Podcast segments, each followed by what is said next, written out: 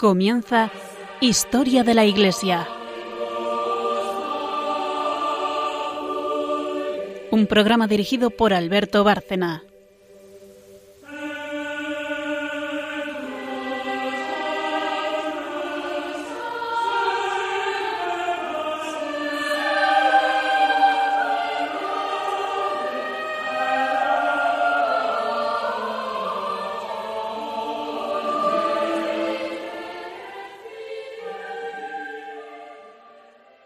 Buenas noches oyentes de Radio María y de este programa Historia de la Iglesia.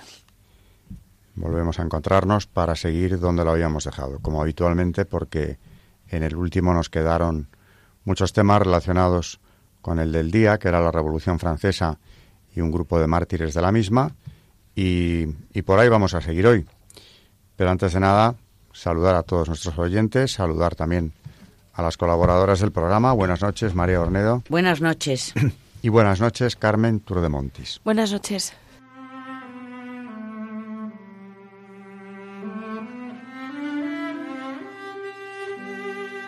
Pues como decía, en este programa seguiremos en relación con el anterior hablando de la Revolución Francesa. Pero si el otro día era un tema muy concreto, el de las mártires carmelitas de Compiègne, eh, que fueron guillotinadas por su fe eh, en plena revolución, hoy nos vamos a dedicar a un tema concreto, pero ya mucho más amplio, que es el de la guerra de la Vendée.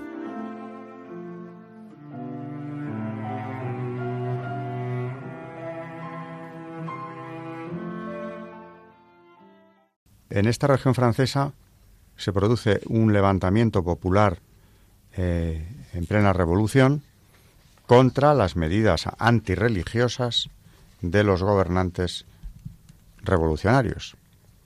Se ha querido presentar eh, frecuentemente como un levantamiento aristocrático de la nobleza bandeana o de otras regiones que habrían intentado poner en marcha una guerra civil contra las autoridades que gobernaban Francia en ese momento, eh, con un fin muy claro, que era restaurar la monarquía.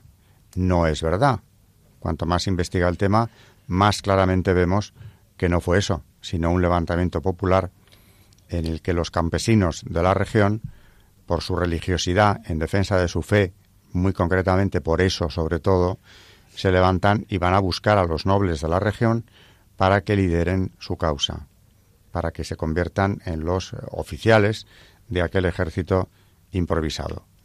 Como esto nos lo va a contar Carmen, lo que fue la guerra de la Vendée eh, a continuación, yo antes de que ella empiece a hablar, traigo aquí solamente una cita que también he llevado a mi libro sobre el tema, sobre la guerra de la Bande, que es de la marquesa de Lagos Jacqueline, una señora que escribe sus memorias, que son fundamentales para conocer esta guerra, porque ella eh, estuvo casada con oficiales, porque en viuda y se vuelve a casar con dos oficiales bandeanos, y, conoce muy bien el asunto porque seguía al ejército bandeano, o sea que vivió todas las peripecias de la guerra. Y sobre el origen de la misma nos dice lo siguiente. Los aristócratas secundaron a los campesinos, pero solo apoyaron la insurrección una vez declarada. Estoy lejos de decir que no la desearan, pero hay que comprender, por poco que se reflexione, que ninguno estaba tan loco como para empujar a un puñado de campesinos sin armas y sin dinero a atacar a toda Francia. Las potencias coaligadas, se entiende que contra la Francia revolucionaria, no proporcionaron ayuda alguna a la Vendée, ni para inducir al pueblo a rebelarse ni para apoyar la guerra. La Vendée se rebeló de forma espontánea e inesperada. Se puede afirmar que se levantó en masa. Carmen, cuéntanos eh, para iniciar el tema. ¿Qué fue esta guerra? Bueno, pues tras el asesinato de Luis XVI el 21 de enero de 1793 y el inicio de la guerra contra España en marzo, la Convención ordenó una leva de 300.000 hombres, que fue realmente la chispa que encendió la rebelión. Pero lo que realmente había convertido en rebeldes los espíritus de los franceses, no solamente de los bandeanos, era la constitución civil del clero, que exigía a los sacerdotes un juramento de fidelidad a la revolución. La persecución contra los obispos y sacerdotes que se negaron fue brutal, y las autoridades lo sustituían por el clero adicto. Bárcena, eh, bueno, es que a todo esto decir que eh, Alberto, nuestro director, eh, ha escrito un libro estupendo que recomendamos, porque no lo va a decir, sino a todos nuestros oyentes que lo lean, donde explica perfectamente y con todo lujo de detalles em, esta guerra de la Bondé. Se llama La Guerra de la Bondé, una cruzada en la revolución de Alberto Bárcena. Así que espero que lo lean todos nuestros oyentes. Y como decíamos, em, que la persecución contra los obispos y sacerdotes fue brutal, los curas juramentados eran detestados como infieles, los reflectarios protegidos y escondidos por la gente a un riesgo de su propia vida. Los bandeanos, eh, adheridos a la monarquía católica, se distinguieron particularmente en ese rechazo a las autoridades revolucionarias.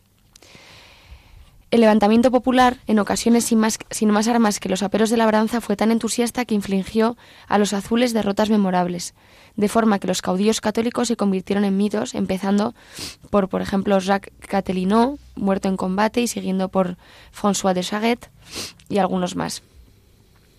Hasta 40.000 soldados lograron presentar en orden de batalla a los contrarrevolucionarios que estuvieron a punto de conquistar Nantes. Llegaron a sumar más de 100.000 hombres. La convención comprendió que la mecha bandeana podía prender en todo el país por motivos similares y fue entonces cuando se tomó la decisión del genocidio. Porque es lo que fue.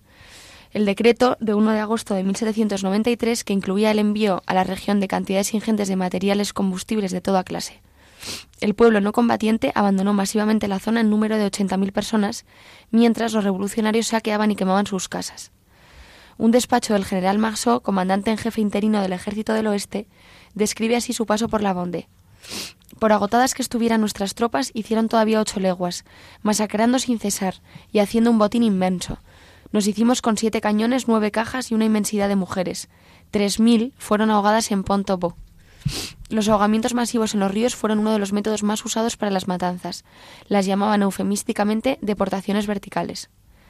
Fusilamos a todo el que cae en nuestras manos, prisioneros, heridos, enfermos en los hospitales, confiesa el general Gouillet. La intensidad de las matanzas era de tal calibre que algunos de los ejecutores quisieron ponerse a cubierto de cualquier responsabilidad.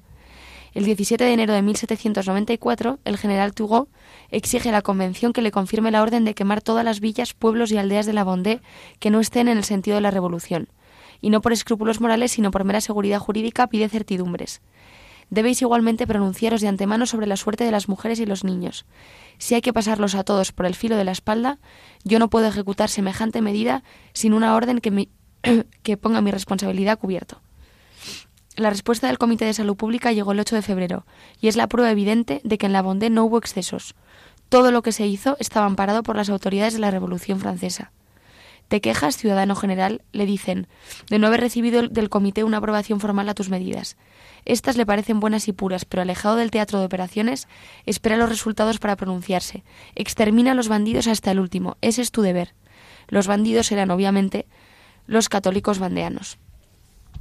Y bueno, a partir de aquí una serie de atrocidades que ya iremos comentando, pero más o menos esto fue el, pues el principio de, esta guerra eh, que, fue un semilla de muchísimos mártires porque estaban al final defendiendo su religión y, no les dejaban ejercerla. Fue una lucha claramente religiosa y además un genocidio. Yo en ese libro que, que Carmen comentaba ahora, eh, el, que, el que le he dedicado a este tema, he utilizado como base del mismo eh, una tesis doctoral publicada en Francia en los años 80 de Reynald Chesser, que se llama La Vendée Vengée, La Vendée Vengada. Eh, no se ha traducido al español, ni era mi intención traducirlo, pero sí dar a conocer al lector español los datos principales que esta tesis contiene, porque esta tesis en su día fue una verdadera conmoción en Francia, porque encima se publica en vísperas del centenario de la Revolución, del segundo centenario de la Revolución Francesa.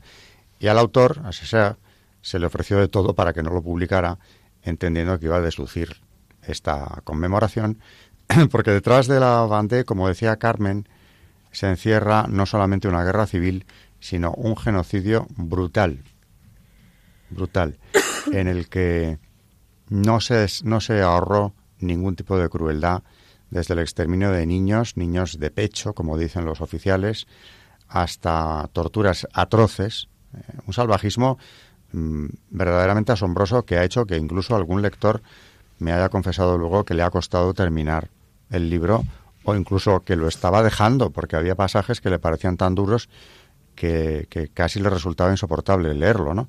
Y, la verdad es que yo estoy transcribiendo simplemente eh, testimonios, la mayor parte de ellos de César, pero recogidos de las fuentes primarias, de los documentos que los propios oficiales republicanos envían a París para justificar sus acciones allí. Como ha dicho Carmen, por cierto, esto es un genocidio, porque el Comité de Salud Pública autoriza, eh, respalda eh, las atrocidades cometidas por uno de estos oficiales, concretamente es Tigo, quien, quien dice que se le respalde, porque si no, llegado el caso, le pueden exigir responsabilidades y que si tiene que matar mujeres y niños, que se le diga claramente, por escrito.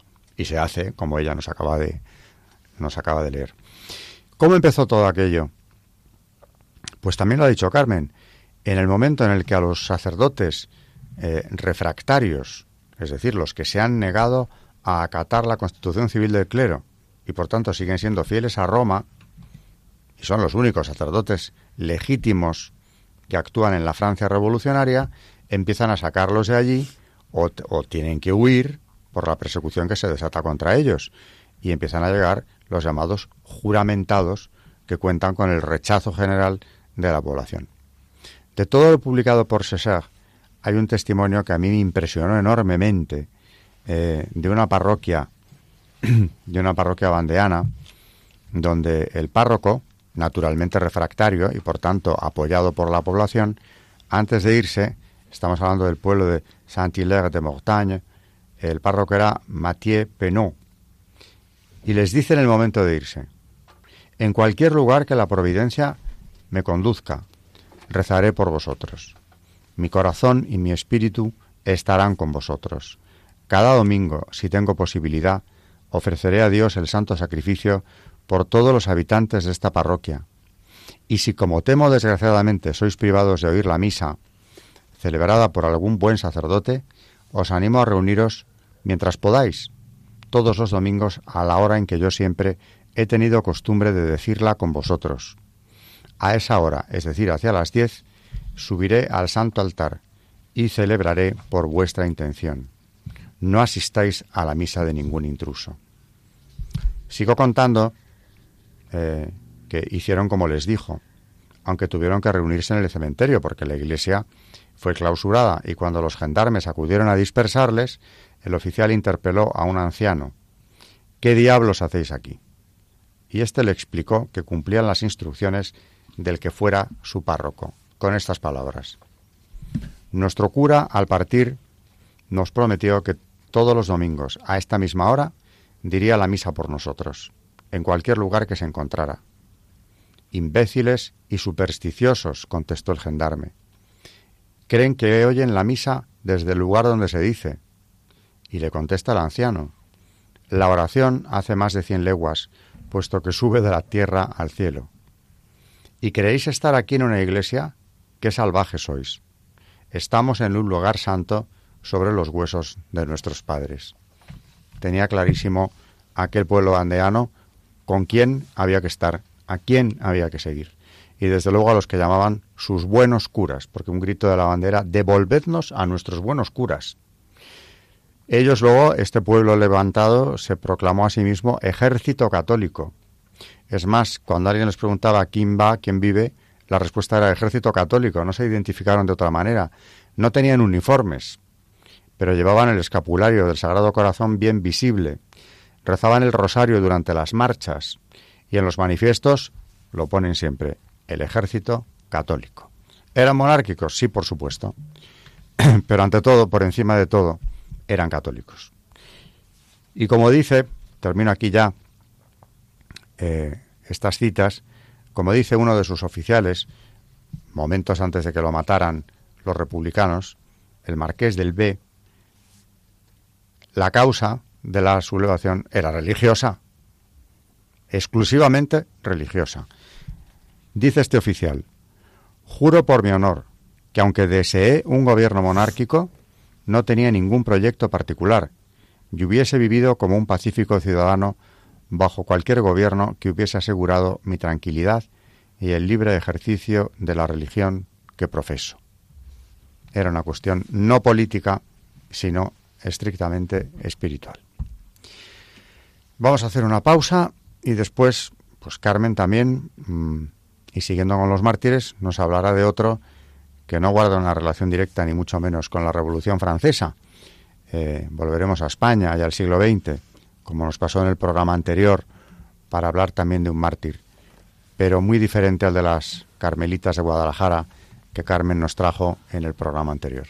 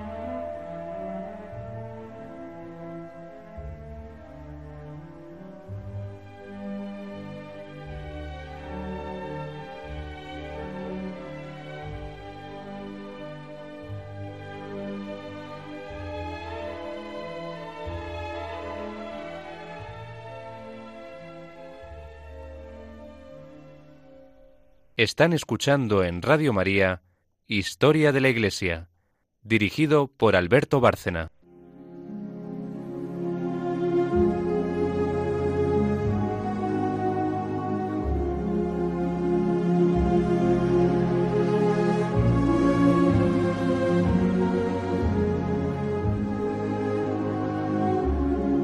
Santos en la historia de la Iglesia.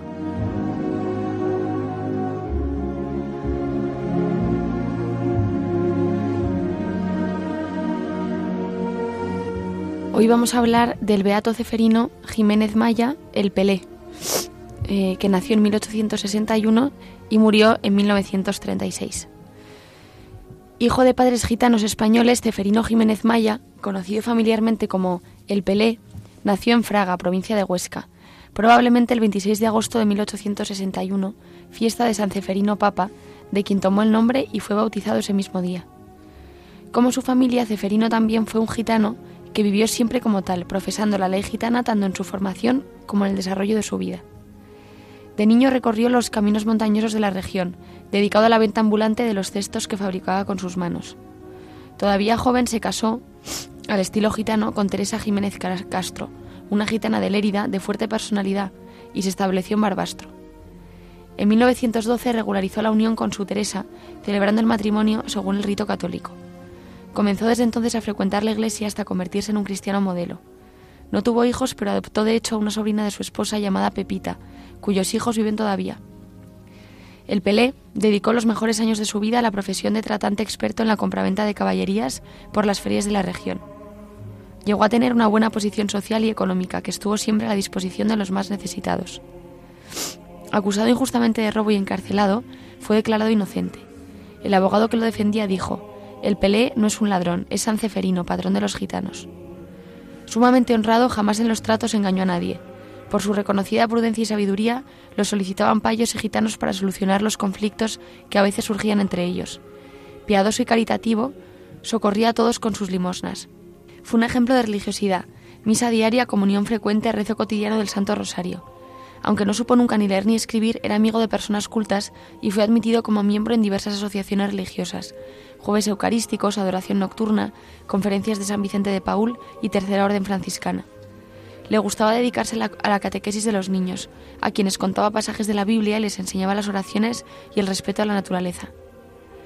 Al inicio de la Guerra Civil Española, en los últimos días de julio de 1936, fue detenido por salir en defensa de un sacerdote que arrastraban por las calles de Barbastro para llevarlo a la cárcel y por llevar un rosario en el bolsillo. Le ofrecieron la libertad si dejaba de rezar el rosario. Prefirió permanecer en la, prisión, en la prisión y afrontar el martirio. En la madrugada del 8 de agosto de 1936 lo fusilaron junto a las tapias del cementerio de Barbastro. Murió con el rosario en la mano mientras gritaba su fe, Viva Cristo Rey. Juan Pablo II lo beatificó el 4 de mayo de 1997 y estableció que su fiesta se celebrase el 4 de mayo.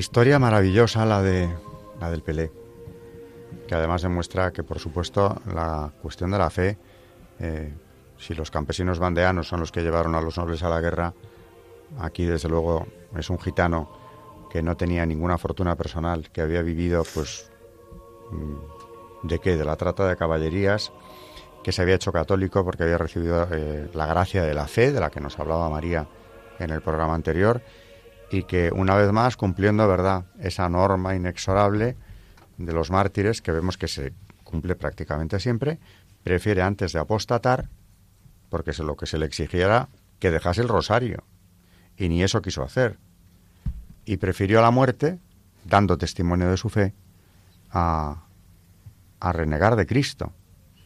Así que todo lo que veíamos el otro día sobre la fe, sobre el Evangelio de San Mateo, que hablaba de ella, quien dé testimonio de mí, yo daré testimonio de él, en el Pelé es aplicable completamente. Y es, es muy impresionante hacer estos contrastes, ¿verdad?, entre unos mártires y otros, saltando en el tiempo y en, y en ambientes tan diferentes, porque en principio nos puede parecer que, este hombre estaba, Ceferino, totalmente alejado de aquellas carmelitas de Compiègne o de las eh, carmelitas también mártires de Guadalajara.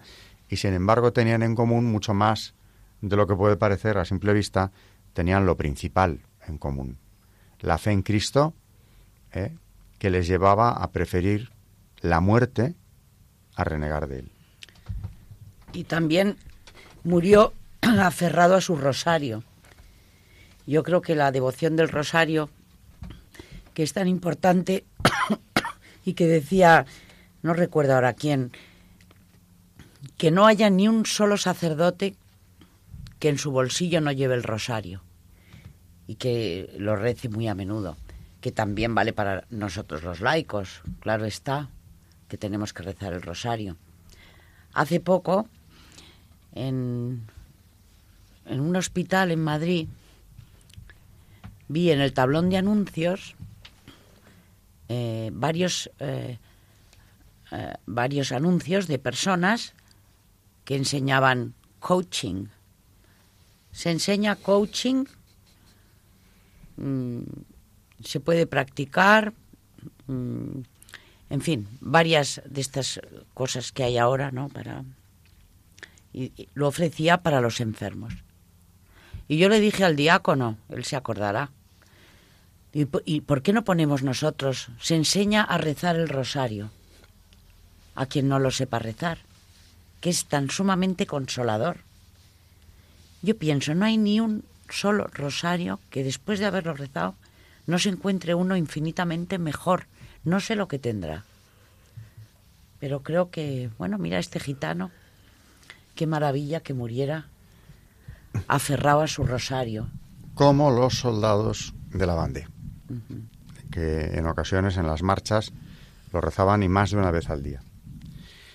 Bueno, pues eh, vamos a hacer también una muy breve pausa y hoy, pues, veamos de que veremos que nos da tiempo, pero María nos va a traer algo muy providencial, que es la homilía que el cardenal Sara, prefecto de culto divino, ha realizado el, pasado mes de agosto, precisamente en la región de la Bande, a la que él debe mucho, en una región privilegiada porque también gozó de la predicación de San Luis María Griñón de Montfort, antes, claro, mucho antes de la guerra de la Bande, que dejó allí una gran devoción precisamente al rosario.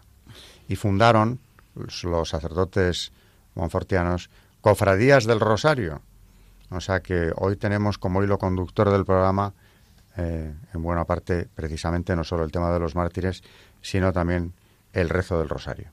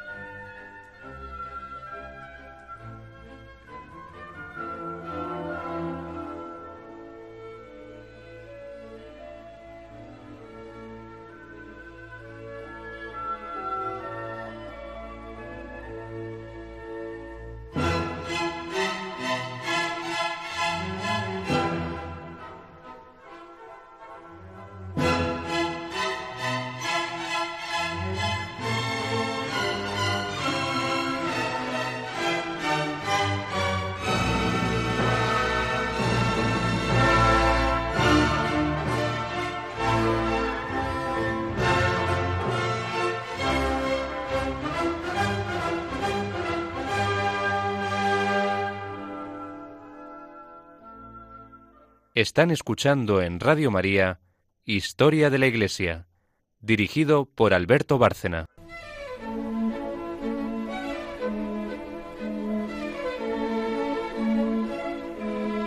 El Magisterio de la Iglesia.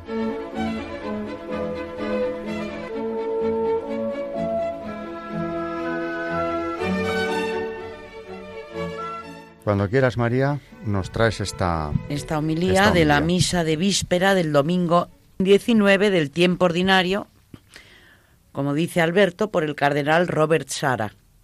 Hermanos, ofrecemos esta noche el sacrificio de la misa por el descanso de todos los benefactores de Puy du Fou, fallecidos desde el comienzo de esta bella obra hace 40 años.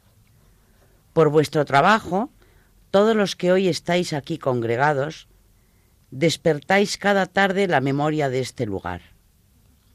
El castillo, ruina dolorosa, abandonada por los hombres, se alza como un grito hacia el cielo. Con las entrañas abiertas, recuerda al mundo que frente al odio por la fe, un pueblo se levantó, el pueblo de la Vendée. Queridos amigos, dando vida a estas ruinas, cada noche dais vida a los muertos, dais vida a todos aquellos bandeanos muertos por su fe, por sus iglesias y por sus sacerdotes. Vuestra obra se eleva sobre esta tierra como un canto que lleva consigo el recuerdo de los mártires de la Vendée. Hacéis revivir a estos trescientos mil hombres, mujeres y niños víctimas del terror dais voz a aquellos a quienes se quiso silenciar, porque rechazaban la mentira de la ideología atea. Rendís homenaje a aquellos a quienes se pretende ahogar en el olvido porque rechazaban que se les arrancara la libertad de creer y de celebrar la misa. Os lo digo solemnemente, vuestro trabajo es justo y necesario. Con vuestro arte, vuestros cantos, vuestras proezas técnicas, ofrecéis al fin una digna sepultura a todos esos mártires a los que la revolución quiso dejar sin tumbas, abandonados a los perros y los cuervos. Vuestro trabajo es más que una obra simplemente humana, es como la obra de una iglesia. Vuestro trabajo es necesario, especialmente en nuestro tiempo, que parece embobado, frente a la dictadura del relativismo, frente al terrorismo del pensamiento que de nuevo quiere arrancar a Dios del corazón de los niños. Necesitamos reencontrar la frescura de espíritu, la simplicidad alegre y ardiente de estos santos y mártires. Cuando la revolución quiso privar a los bandeanos de sus sacerdotes, todo un pueblo se sublevó. Ante los cañones, estos pobres solo tenían sus bastones. Frente a los fusiles, solo poseían sus hoces. Frente al odio de las columnas infernales, solo presentaban su rosario, su oración y el sagrado corazón bordado en su pecho. Hermanos, los bandeanos simplemente pusieron en práctica lo que nos enseñan las lecturas de hoy. Dios no está en el trueno ni en los relámpagos, no está en el poder o el ruido de las armas, se esconde en la brisa ligera. Frente al despliegue planificado y metódico del terror, los bandeanos sabían bien que serían aplastados. Sin embargo, ofrecieron cantando su sacrificio al Señor. Fueron esa brisa ligera, brisa aparentemente barrida por la poderosa tempestad de las columnas infernales. Pero Dios estaba allí. Su poder se reveló en la debilidad. La historia, la verdadera historia, sabe que en el fondo los campesinos bandeanos triunfaron. Con su sacrificio impidieron que la mentira de la ideología se erigiera en maestra Gracias a los bandeanos, la revolución ha tenido que quitarse la máscara y revelar su rostro de odio hacia Dios y hacia la fe. Gracias a los bandeanos, los sacerdotes no se convirtieron en los esclavos serviles de un Estado totalitario y pudieron ser los servidores libres de Cristo y de la Iglesia. Los bandeanos oyeron la llamada que Cristo nos lanza en el Evangelio de hoy. Confiad, soy yo, no temáis. Cuando rugía la tempestad, cuando la barca hacía aguas por todas partes, no tuvieron miedo. Tan seguros estaban de que más allá de la muerte, el corazón de Jesús sería su única patria. Hermanos míos, los cristianos necesitamos ese espíritu de los bandeanos. Necesitamos ese ejemplo.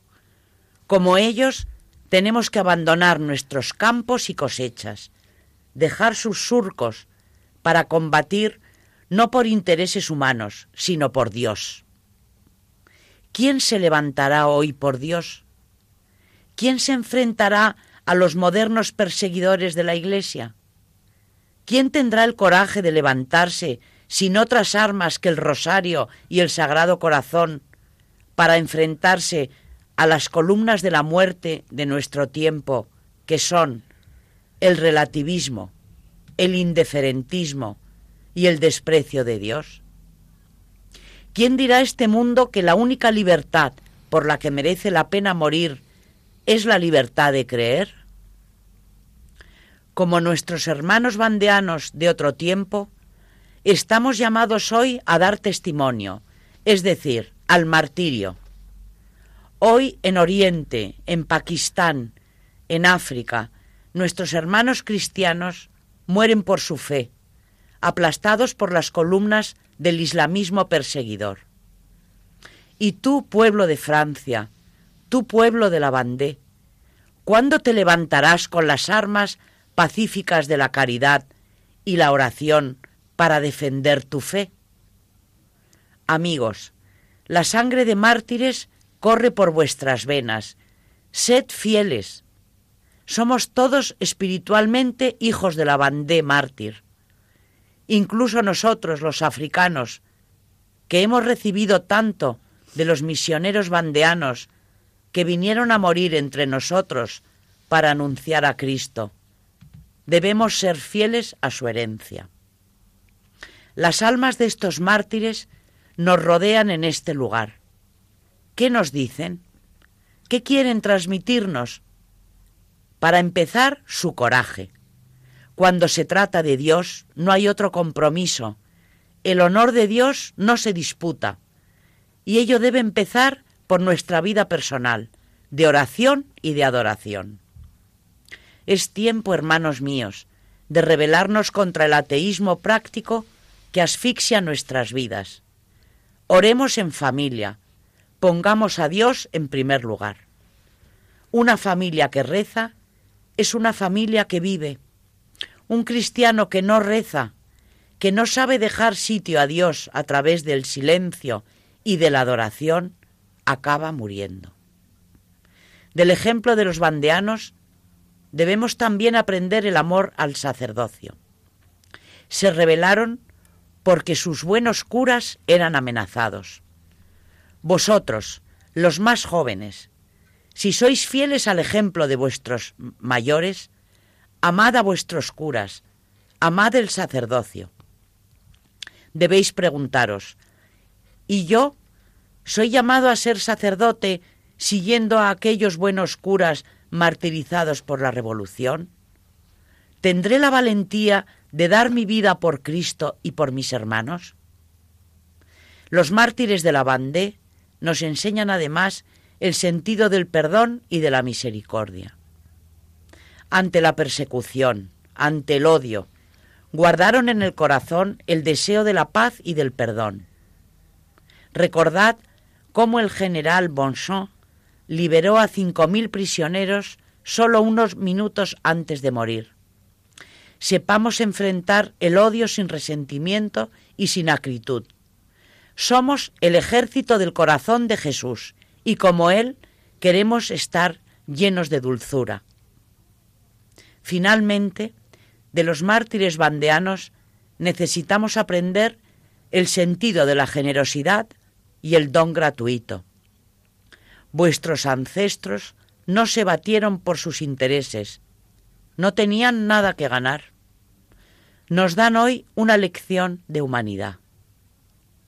Vivimos en un mundo marcado por la dictadura del dinero, del interés, de la riqueza. El gozo del don gratuito es despreciado y objeto de burla en todas partes. Sin embargo, solamente el amor generoso, el don desinteresado de la propia vida, pueden vencer el odio por Dios y los hombres, que es la matriz de toda revolución. Los bandeanos nos enseñaron a resistir estas revoluciones. Nos mostraron que frente a las columnas infernales, como frente a los campos de exterminio nazis o los gulags comunistas, ante la barbarie islamista, solo hay una respuesta posible, el don de sí de toda la vida, Solo el amor puede vencer el poder de la muerte. Todavía hoy, tal vez más que nunca, los ideólogos de la revolución pretendan destruir el lugar natural del don de sí mismo, de la generosidad gozosa y del amor. Estoy hablando de la familia. La ideología de género, el desprecio de la fecundidad y de la fidelidad son los nuevos slogans de esta revolución. Las familias son hoy como otras bandés a las que hay que exterminar. Se planifica metódicamente su desaparición, como se hizo en otro tiempo en la Vendée. Estos nuevos revolucionarios se inquietan frente a la generosidad de las familias numerosas. Se burlan de las familias cristianas porque ellas encaran todo lo que ellos odian. Están dispuestos a lanzar sobre África nuevas columnas infernales para presionar a las familias e imponerles la esterilización, el aborto y la anticoncepción. África resistirá, como lo hizo la Bande. Por todas partes, las familias deben ser como la punta de lanza de esta revuelta contra la nueva dictadura del egoísmo. En adelante, en el corazón de cada familia, de cada cristiano, de cada hombre de buena voluntad, debe librarse una bondé interior. Todo cristiano es espiritualmente un bandeano. No dejemos que se ahogue en nosotros el don generoso y gratuito, sepamos como los mártires de la bondé extraer este don de su fuente, el corazón de Jesús. Oremos para que una poderosa y alegre bondé interior se alce en la Iglesia y en todo el mundo. Amén. La verdad es que es una homilía espectacular. Es espectacular porque como ha sabido comparar aquellos sucesos de la Francia revolucionaria con lo que está pasando ahora y en realidad nos pasa lo mismo que a nosotros cuando relacionamos mártires de todos los tiempos, ¿no? No es la misma realidad. ¿Acaso lo que estamos viendo ahora, él compara la Bandé con el exterminio al que se quiere someter a la población africana en cuanto a lo de los controles de población? Vamos, es de una lucidez y de una valentía, porque, porque decir esto que está diciendo es ponerse enfrente del nuevo orden mundial absolutamente. Bueno, yo creo que es eh, el cardenal Sara, y lo hemos dicho en, muchos programas de historia de la Iglesia, pero es un lujo tenerle hoy en día porque la claridad es impresionante, cómo puede mm, resumir en tan pocas líneas, cómo ha resumido cómo está el mundo hoy y el ataque tan bestial a la familia al que estamos siendo sometidos, ¿no? Porque esas familias, dice él, encarnan todo lo que ellos odian. Exactamente. Y como habla de la dictadura, que al final, ya no del relativismo y de todas las dictaduras a las que estamos sometidas, sino que se encierran en una dictadura que es la del egoísmo. Yo creo que esta homilía, verdaderamente, ya eh, es verdad que a mí me hace gracia, porque pienso que nuestro jefe de programa, Alberto, Bárcena ha escrito este libro en un momento mmm, en el que hacía falta, yo creo, recordar mmm, estos mártires, porque estamos sufriendo una persecución mmm, muy grave. Y fíjate, el cardenal Sara lo recuerda como tú, que estamos siendo testigos del mismo ataque que se sufrió entonces en la, en la revolución. Es que esto me hace pensar claro que se vuelve a cumplir aquello de que hay dos bandos. Como decía León XIII, y lo repito muchas veces en estos programas, dos bandos diversos y adversos desde que entró el pecado en el mundo. El que sigue a Satanás, el que sigue a Jesucristo. Es la eterna historia de las dos ciudades. De las dos ciudades que tantas veces hemos hablado en el programa. Y claro, da igual, como, como dice el cardenal, ¿no?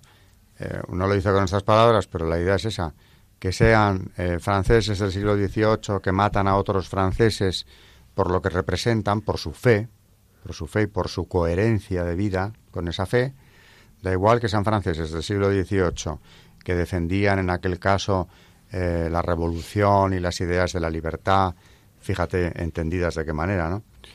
Pero que da igual que sean esos que los que ahora también en nombre de la modernidad, del desarrollo sostenible y de todos estos eh, camelos en realidad, que encubren ese egoísmo, como tú decías, intentan imponer en África unas políticas antinatalistas que incluyen todo lo que dice él en su homilía, desde el aborto, por supuesto, hasta las esterilizaciones, pasando por los anticonceptivos de todo tipo, porque lo que hay que acabar es la familia numerosa.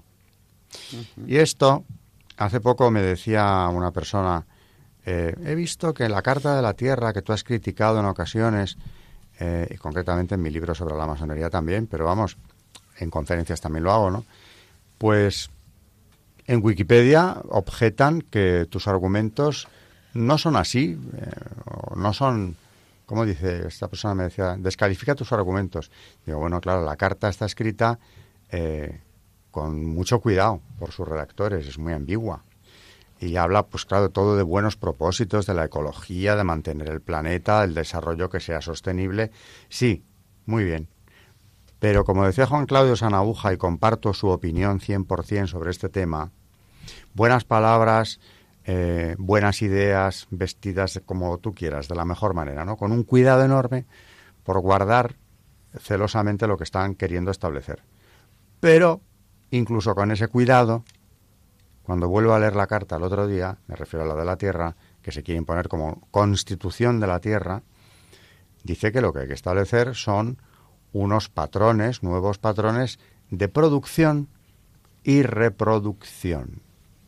O sea que la libertad eh, en el tema de, de la familia, lo que proclamó Pablo VI como la paternidad responsable, que desaparezca.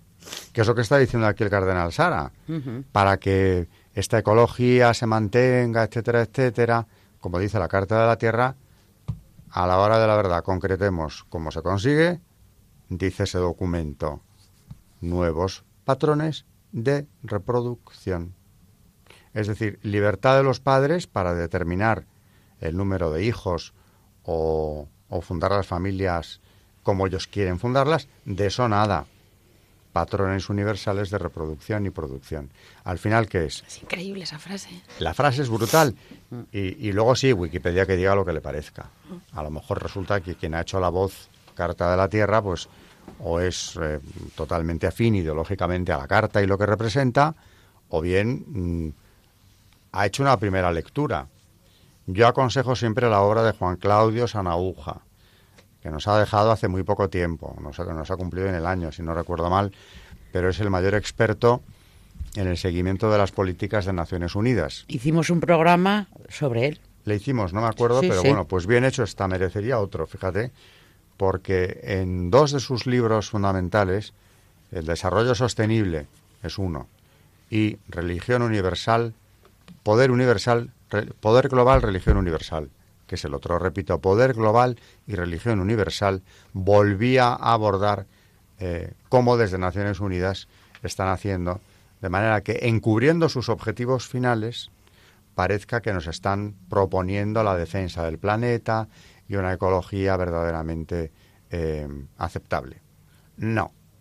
Nos están tratando de imponer, y no solo es la Carta de la Tierra, por supuesto, para eso también recomiendo la lectura de otro libro de Margaret Peters, Margaret Peters, eh, Marionética, libro fundamental, porque esta señora ha seguido precisamente estas estrategias de la ONU mejor que nadie o mejor que nadie que yo haya leído. Si excluimos a Juan, Claudio Sanabuja, ¿eh? Cuidado.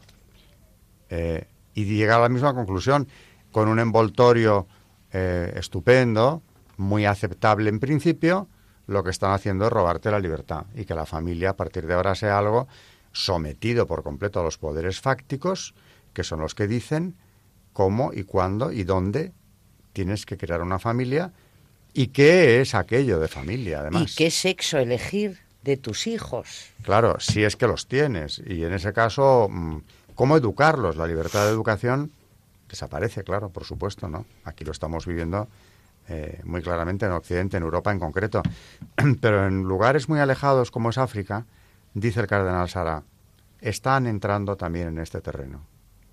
Y vamos a resistir, dice él, como resistieron los bandeanos. Exactamente. O sea que lo pone el listón muy alto, porque eso es al coste de la vida.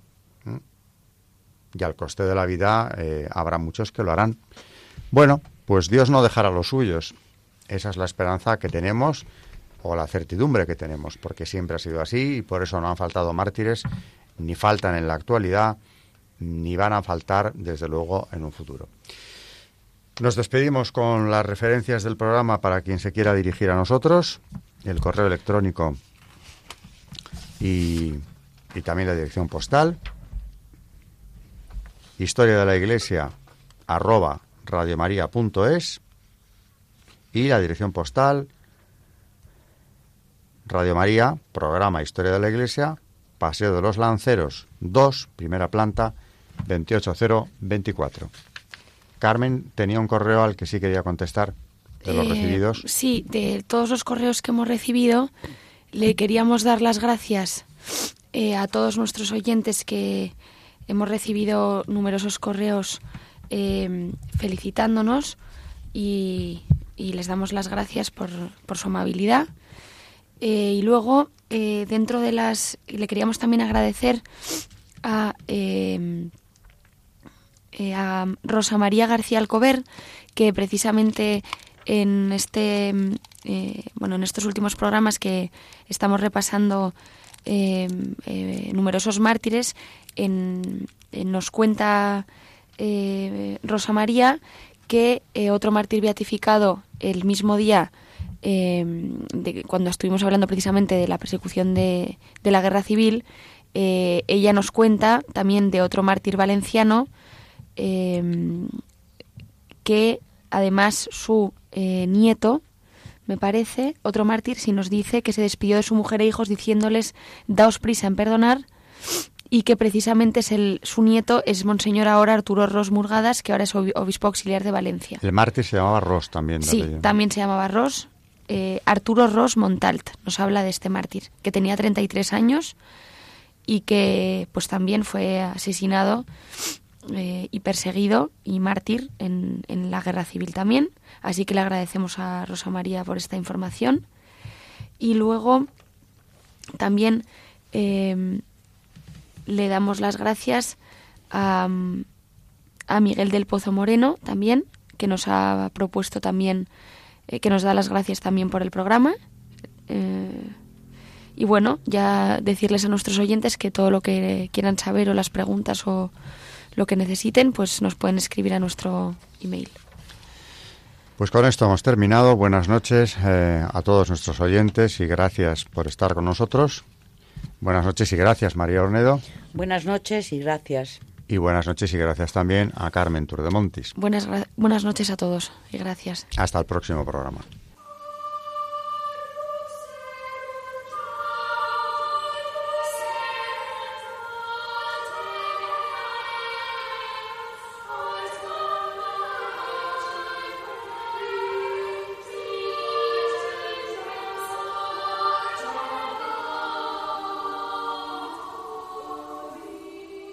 Han escuchado Historia de la Iglesia, un espacio dirigido por Alberto Bárcena.